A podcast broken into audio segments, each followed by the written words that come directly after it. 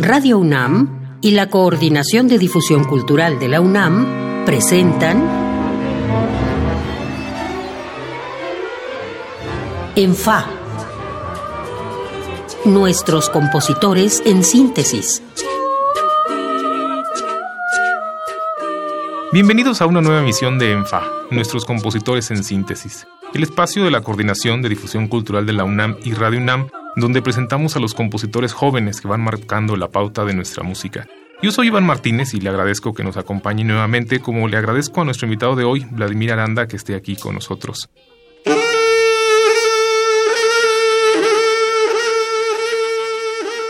Vladimir Aranda Rosales nació en la Ciudad de México en 1992. Es compositor y baterista. Ha colaborado con artistas y ensambles como Eva Solner, el ensamble de Cepro Music, Ars Nova Ensamble Instrumental y el ensamble Moebius. Fue becario del programa Prácticas de Vuelo del Centro Mexicano para la Música y las Artes Sonoras. Y entre sus intereses está la experimentación, la improvisación libre y el rock. Vladimir, bienvenido. Tú como compositor estudiaste en la Superior de Música eh, con Jorge Torres Sáenz, que me parece es una escuela muy clara, muy definida, este, muy consistente, de influencias incluso también muy específicas. Pero en tu actividad diaria, además de compositor clásico, eres rockero. ¿Vladimir es más un músico de rock o un músico clásico? Mm, pues normalmente siempre digo de entrada, digo que soy músico, ¿no? Nunca eh, me pongo como otro categórico de, ah, este, toco rock o toco, no sé, improviso o escribo música nueva. O... Normalmente digo que soy músico y creo que, o sea, a propósito de la pregunta, creo que ahí está como el sentido, ¿no? Porque pues no tengo realmente como una raíz en ese sentido, ¿no? De, ah, solo música clásica o solo rock o solo funk o lo que sea entonces realmente tengo como muchas raíces, o al menos algunas diferentes, ¿no? Que entre sí, que pues no sé, podría ser el rock y la música pues clásica o algunas músicas populares, ¿no? La experimentación también. Me gusta hablar en todo caso, más que definirme a mí, o, ¿no? Me gusta como hablar de lo que hago, ¿no? o exponerlo de diferentes maneras en diferentes espacios, cada cosa. Todas estas raíces de las que hablas, evidentemente, lo definen a uno eh, como persona. Y, cuando uno crea, pues ahí se ve reflejado eso. Pero musicalmente se complementan las dos actividades. Yo creo que eh, sí, en el fondo es no son los mismos procesos, pero tienen las mismas implicaciones en el sentido de, de integridad y como de esa responsabilidad o no sé, creo que integridad lo define mejor contigo. Efectivamente cada proceso va a ser muy diferente, no es lo mismo tocar en una banda, no sé, de afrobeat o tocar en un ensamble de música contemporánea o uno escribir música, ¿no? Crear música en un lugar sumamente solitario. ¿Pero se influencia una a otra en algún momento? Sí, yo creo que sí, aunque incluso no, no literalmente. Tal vez es en, eh, por ejemplo, lo veo con mis bandas, que es algo que de las cosas que más valoro, el trabajo en equipo, ¿sabes? Como que a veces uno como compositor, al menos en el inicio, si no es que siempre uno está solo, ¿no? Escribes, estás tú solo y bueno, después hay como varias etapas dentro del proceso de, pues no sé, de ensamble con los músicos, ¿no? Y entonces la música se llena también como con la con el espíritu, ¿no? de, de estas otras personas, que es importante. Pero sí, ese, ese trabajo en comunidad es algo, por ejemplo, que cada vez trato de, hacerlo, ¿sabes? Como de, realizarlo, de materializarlo con la gente con la que estoy trabajando en algún punto de, mi proceso, porque creo que justo ahí es donde surge también la retroalimentación, ¿no? Y, Oye, Vladimir, el rock eh, eh, se caracteriza, o, la gente pensamos que tiene un, un carácter medio contestatario. ¿Tu música clásica es un poco también así? sí lo es, pero no tiene realmente como un, una, un argumento, eh, digamos, como en lo superficial, ¿sabes? O incluso en lo narrativo, porque no hay, o sea, al menos en mi música no, no trabajo de esa manera. Entonces creo que pues esa postura política, que sí es política, está en la misma música, ¿no? En lo que la música eh, genera en cada persona que va a ser diferente y esa cuestión de escucha, ¿no? Que para mí es vital, es importantísimo. Vamos a escuchar algo para quien no conozca todavía tu música. Es un fragmento de Sobre el Espasmo, esta obra tuya que grabó el ensamble del Cepro Music dirigido por el maestro José Luis Castillo.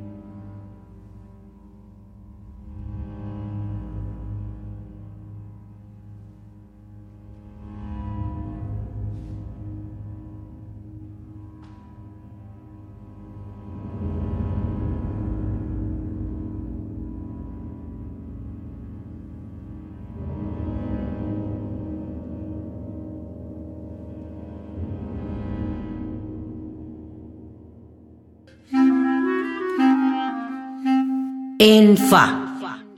Nuestros compositores en síntesis. Acabamos de escuchar sobre el espasmo de Vladimir Aranda, quien está aquí conmigo. Vladimir, cuéntame un poco la génesis de esta pieza. Esta pieza la empecé a escribir creo a inicios del 2016 y fue justo cuando el Cepro Music bajó este en su página bajaron una convocatoria eh, para compositores jóvenes y fue era si no mal recuerdo un programa de fortalecimiento para jóvenes compositores en el que consistía eh, escribir un fragmento de, de, la pieza no propuesta para el ensamble y pues el proyecto era realmente trabajar la pieza con el ensamble o sea, tuve la posibilidad de trabajar con los instrumentistas en conjunto y por separado, cada uno con implicaciones diferentes, ¿no? De, de, cada instrumento y con el ensamble con el maestro José Luis. Y al final se, se, hizo una grabación en los estudios Churubusco, que es una, ese disco creo que está por salir, y se estrenó en concierto en la sala Manuel M. Ponce del Palacio de Bellas Artes. ¿Cómo, cómo fue la experiencia con, con, con el ensamble? Porque el, el ensamble de Pro Music es, es un es quizá el, el, ensamble profesional más importante ahorita que tenemos en México de instrumentistas dedicados a la música contemporánea. ¿Cómo fue el proceso de que te revisaran ellos la música? Pues fue muy rico y de alguna manera muy pleno en el sentido de que yo ya había colaborado con ellos antes, ¿no? Entonces, de alguna manera ya los conocía más allá de solo llegar y decirles, ah, la música es así o entonces había como un poco más de compañerismo, ¿sabes? Y eso, eso fue también un factor bastante bueno. Pero fue, fue un trabajo muy rico, ¿no? Y muy abierto, muy pleno también con el trato con los músicos, con José Luis, fue súper, súper importante, ¿no? También la retroalimentación que él me dio en el aspecto de la composición, el trabajo de, de ciertas cosas en la pieza, ¿no? Y qué cosas le venían un poco mejor. Incluso a veces eran simplemente observaciones de tempo, ¿no? y bien, muy, muy, muy enriquecedor en ese sentido. No, no se volvía de pronto, porque la pieza para cuántos instrumentistas es? Si, si no mal recuerdo son 12 músicos. ¿No se volvía de pronto así, que los 12 te estuvieran diciendo cosas?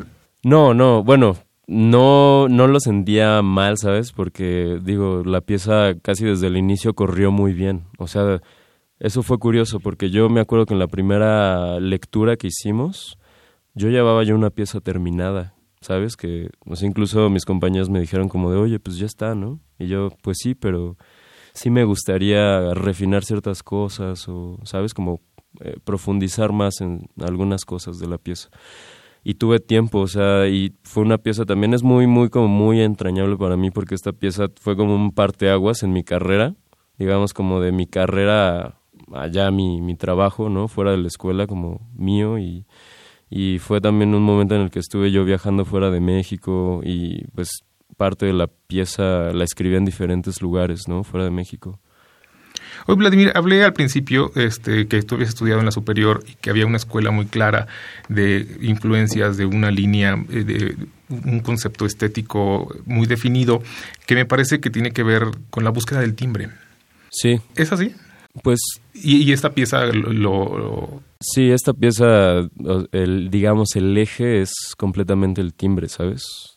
Y bueno, en, en, mi trabajo es una de las cosas en lo que más me enfoco, que siempre hay muchas perspectivas, ¿no? Hablar de timbre, aunque lo enunciamos en singular, siempre, o sea, en la profundidad es una cosa diversa, compleja, ¿no? De varios planos, varias perspectivas, pero sí, eso en esencia, porque a mí me gusta y, y lo he trabajado así simplemente porque mi propia escucha me ha llevado a ese lugar del sonido, ¿sabes? En donde es el sonido, la música y ya, no hay nada más realmente, o sea, es estar afectado del el acontecimiento musical, ¿sabes? Como las fuerzas que engendra la música, eso, más allá incluso de que no tengo nada en contra tampoco, ¿eh? de si alguien trabaja, no sé, con elementos extramusicales o algún otro tipo de herramienta, influencia pues está bien, ¿no? Es, es diferente. Pero... Esta, esta búsqueda tímbrica, para no decirle el timbre, ¿es tan importante como el discurso o la forma?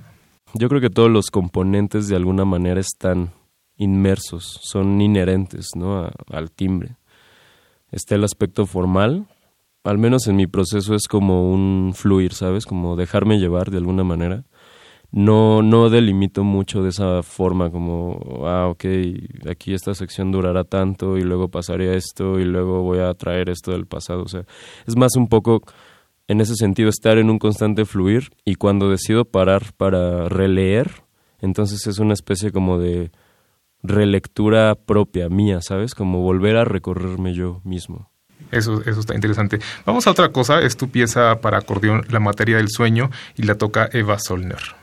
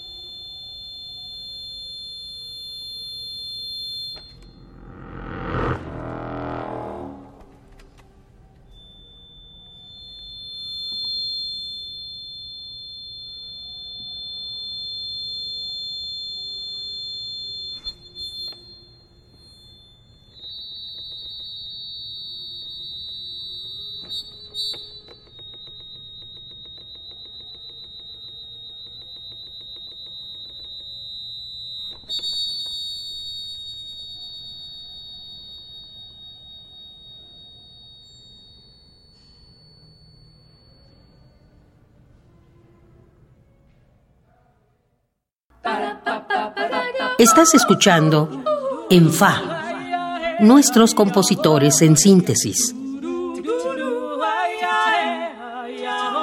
Acabamos de escuchar La materia del sueño, pieza para acordeón de Vladimir Aranda.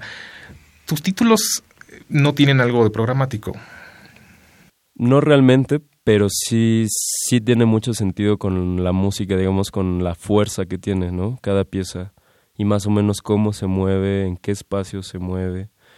Eh, y sí, de alguna manera es una especie de sugerencia también un poco para la escucha, ¿no? Eso, eso sí, sí lo considero bastante. ¿Cómo, cómo pensaste, o sea, ¿qué, qué, fue primero en el caso de la materia del sueño, por ejemplo? La, en esta pieza, bueno, es un caso particular porque fue a partir de un sueño que tuve, que digo, puede sonar también súper cliché trabajar en relación a los sueños, ¿no? Digo, lo hace mucha gente. Pero bueno, para mí fue un proceso que fue antes de la música, fue pues un sueño que simplemente más allá de querer, ¿sabes? No me interesa como describir el sueño en términos narrativos o, eh, representar el sueño, sino más bien traer a otro plano real la como la sensación de estar inmerso en ese sueño, ¿sabes? Entonces era más bien por ahí, como de esa, esa sensación, como ese estado, ese estado físico, eh, pues tomar nota, ¿no? Y entrar ahí, entonces a partir de ahí empecé a, trabajar la música, que también fue para un, una convocatoria que sacó Eva aquí en México, que fue una pieza finalista de esa convocatoria. Oye, eh, hablábamos en los dos bloques anteriores de los timbres. Eh, ¿Qué tanto reto fue escribir para acordeón? Para quienes no conocemos el acordeón tanto, eh, creo que te lo dije hace unos días, yo no conozco mucha música de acordeón y menos música contemporánea. Y me parece un instrumento, a lo mejor es simple ignorancia, que no es muy rico en timbres. Es que ese es justo el, asunto, ¿sabes? Para mí fue nuevo, o sea, no antes de, de, esta pieza no había compuesto nada para acordeón, no había ¿sabes? Ni en música de cámara ni para el instrumento solo. Entonces fue un reto en ese sentido, pues de, empezar a descubrir un instrumento que era completamente ajeno para mí hasta ese momento. Pero la sorpresa y lo interesante de esto es que sí es un instrumento muy complejo y en timbres, aunque uno podría pensar, ah, pues claro, como tiene un, pues tiene un timbre homogéneo, ¿no? En realidad y quizá no hay tantas posibilidades, pero, o sea, yo lo he pensado como una especie de orquesta, ¿sabes? En primer, por, en primer lugar porque tenemos el registro, tenemos un registro enorme en el acordeón. Y ya cada registro te dice un, una, un estado de, de sonido, ¿sabes? De timbre diferente. Puede ser muy sutil, pero son diferentes, ¿no? Entonces, ese es un, por un lado. Y por el otro, también creo que en el lado poético eh, el, el, respirar del acordeón también es muy particular, ¿sabes? O sea, aunque es, eh, cada instrumento es una extensión del cuerpo, ¿no? Al final.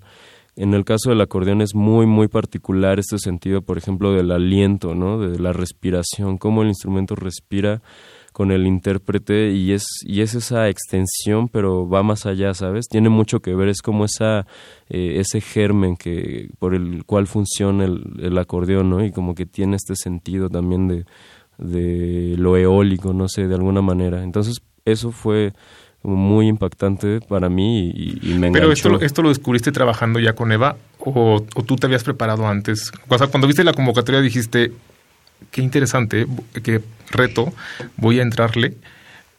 ¿O cómo fuiste descubriendo eso? Pues yo realmente, o sea, tuve la oportunidad de, conocí en, el proceso de la pieza Vincent Lehmet, otro gran acordeonista francés, que estaba en ese entonces dando una clase, ¿no? En, en la escuela, una clase de acordeón. Y me acerqué con la pieza, ¿no? Para, para ver algunos aspectos con él y fluyó muy bien y todavía no tenía terminada la pieza, pero me dijo, oye, está bien, como de alguna manera entiende, ¿sabes? Como la naturaleza del acordeón.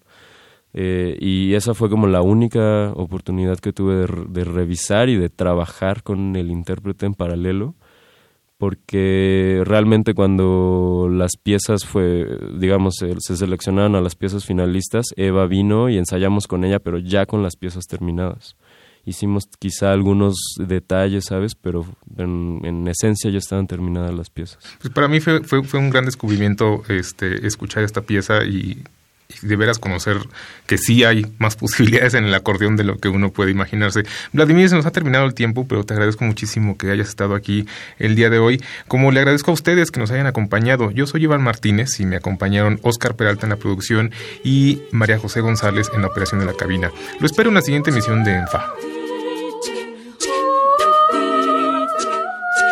Radio UNAM y la Coordinación de Difusión Cultural de la UNAM presentaron en Fa, nuestros compositores en síntesis.